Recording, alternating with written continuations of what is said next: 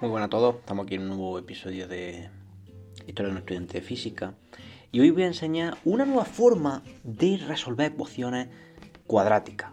Una ecuación cuadrática es lo que vais desde primaria, es decir, x cuadrado más algo por x más un término. Pues bien, en un nuevo paper subido al archive, al archive, eh, que es un, repositorio de papers científicos, es accesible a todo el mundo, no es como estas revistas científicas en las cuales tienes que pagar. Y es una nueva forma, una forma mucho más intuitiva, una forma mucho mejor de resolver ecuaciones de segundo grado. Porque cuando tú enseñas ecuaciones de segundo grado a gente, a estudiantes, lo enseñas mal. Lo enseñas altamente mal. Lo enseñas de forma desastrosa. A un niño no le puedes decir, esta es la solución. Una ecuación y es la solución. Las cosas salen por algo.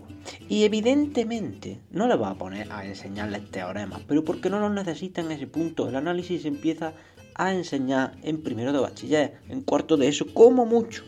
Por tanto, las ecuaciones, de dónde vienen, de dónde vienen esas soluciones, debería ser algo intuitivo siempre que esté en sus posibilidades. Y en el caso de la ecuación de segundo grado, es algo que está dentro de sus posibilidades y que en ningún momento debería ser hecho de esa forma. Pues bien, el método consiste en multiplicar la, eh, por la raíz. Es decir, tú, una ecuación de segundo grado, simplemente viene por dos soluciones. Esas dos soluciones son las que anulan, las que anulan el, polinomio. Pues bien, como hay dos que anulan el polinomio, lo podemos expresar como x menos a por x menos b. Cuando x igual a, se anula. Cuando x igual a b, se anula esa parte. Entonces, debido a esto, podemos expresarlo de esa, de esa forma. x menos a por x menos b. Si multiplicamos eso, nos da x cuadrado menos a más b por x más ab igual a 0. No hace falta enseñar esto a los niños. No hace falta decirles en un primer momento, si están aprendiendo, si están en primaria, que esto se saca con esos términos generales y llega a esa solución. Porque nuestro cerebro se está desarrollando y puede que sea demasiado para ellos. Pero lo que sí hay que tener en cuenta y lo que sí que deberíamos enseñar es en vez de esa ecuación frustrante que ahí tiene un más menos, que no entiende, que es grande, es una ecuación larga para ellos, tienen que entender un procedimiento. Que con el tiempo probablemente caigan o se enteren. Si no le demuestras la lógica que hay detrás en primera instancia, que creo que es posible, la forma en la que se hace. Entonces, debido a esto, A más B tiene que dar igual a menos el término que está acompañando a la X. ¿Por qué? Porque cuando nosotros multiplicamos nos da al término que acompaña a la X menos A menos B. Por lo tanto, si tenemos una ecuación, vamos a ejemplificar todo esto todo el rato con una ecuación. x cuadrado más 3x más 1 igual a 0. Tenerlo en la cabeza. x cuadrado más 3x más 1 igual a 0. Apuntarlo si queréis. Entonces, en este, según este caso, a más b tendría que ser menos 3. Porque menos a menos b eh, hemos dicho que, que es 3. Por lo tanto, a más b tiene que ser menos 3. Es decir, la suma de los dos números, que son la solución, tiene que darnos el número que está acompañando la x. Evidentemente siempre todo esto está normalizado. En la x cuadrado no tenemos términos, pero como es trivial normalizar, no, no, suponemos que no está ahí. Por lo tanto, a más b es menos 3. Luego, en el otro término, el término independiente, ya que el término de cuadrático, como he dicho, está normalizado y por tanto tenemos un 1 y no nos importa, vamos a tener un más a por b.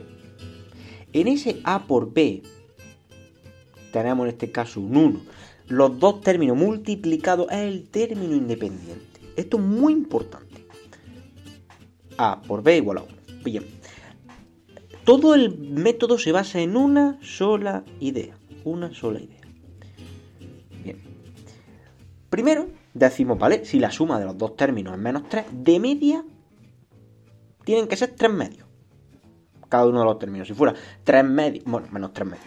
En este caso, eh, con el ejemplo que he dicho. Porque es mejor ejemplificarlo todo el rato.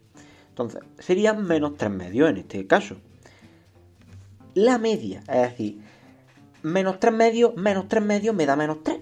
Ahora, ¿qué pasa si yo hago menos 3 medios menos 1 y menos 3 medios más 1? El más 1 y el menos 1 se contrarrestan y nos estaría dando menos 3 medios menos 3 medios otra vez. de media tenemos eso, pero podemos desplazar las soluciones, desplazar cada término en X. Si tenemos menos 3 medios, eso está fijado en el centro, podemos sumar nodos de la solución, pero también podemos desplazar a la izquierda en el eje, en el eje X 1 y la derecha la otra solución en 1. Por lo tanto, se contrarrestarían los dos desplazamientos izquierda y derecha, que también se puede expresar vectorialmente, intuitivamente, eso sería lo que interpretaría, y por tanto se puede tener eso.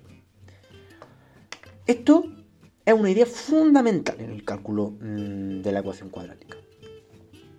Bien, pues debido a eso, podemos decir que es menos 3 medios menos x y menos 3 medios más x. Y ahora todo nuestro problema se va a centrar en encontrar esa X que poder renombrar como un alfa, como un beta, como Y, si el niño le cuesta mucho, ya que este método está evidentemente focalizado al aprendizaje de los jóvenes debido a que a alguien de cierto nivel le da igual.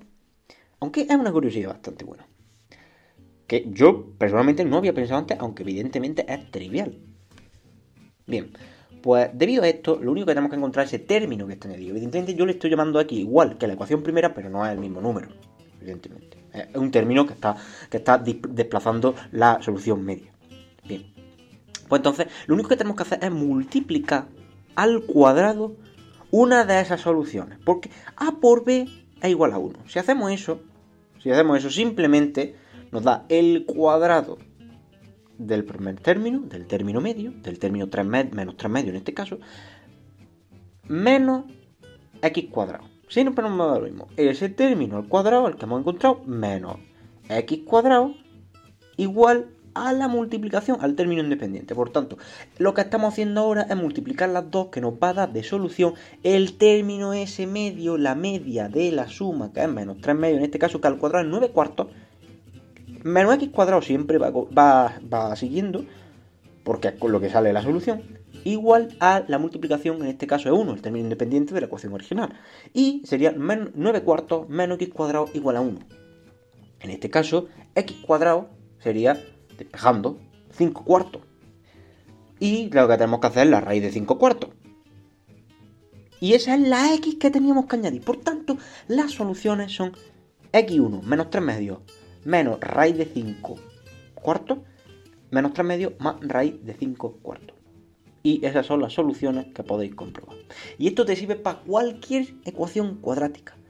para hacerla más rápido, probablemente si se entrena el método y lo tenéis fresco, que con una ecuación normal, porque la otra ecuación es muy pesada, tienes que elevar al cuadrado mentalmente, tienes que eh, hacer menos 4 por algo. Decir, a cabeza es muy difícil a veces hacerlo. Sin embargo, este método es muy sencillo. Y no solo es muy sencillo, sino que además es intuitivo y fácilmente recordable, no hace falta memorizar ninguna ecuación. Podemos resolver cualquier ecuación cuadrática sin memorizar, punto uno, muy importante, sin ni siquiera, atento, ni siquiera me hace falta recordar un formalismo o una cierta Lo único que tengo que hacer es acordarme de multiplicar y de usar la cabeza. Evidentemente, si te sabe el método, puedes hacerlo muy rápido y como poco es una curiosidad grande, pero evidentemente el enfoque más alto que tiene esto es para aprender y para enseñar a los jóvenes.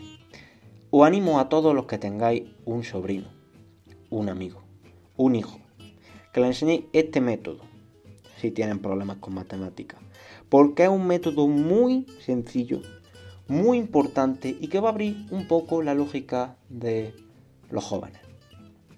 Y esto era todo. Espero que os haya gustado la de me gusta, compartáis, eh, me comentéis.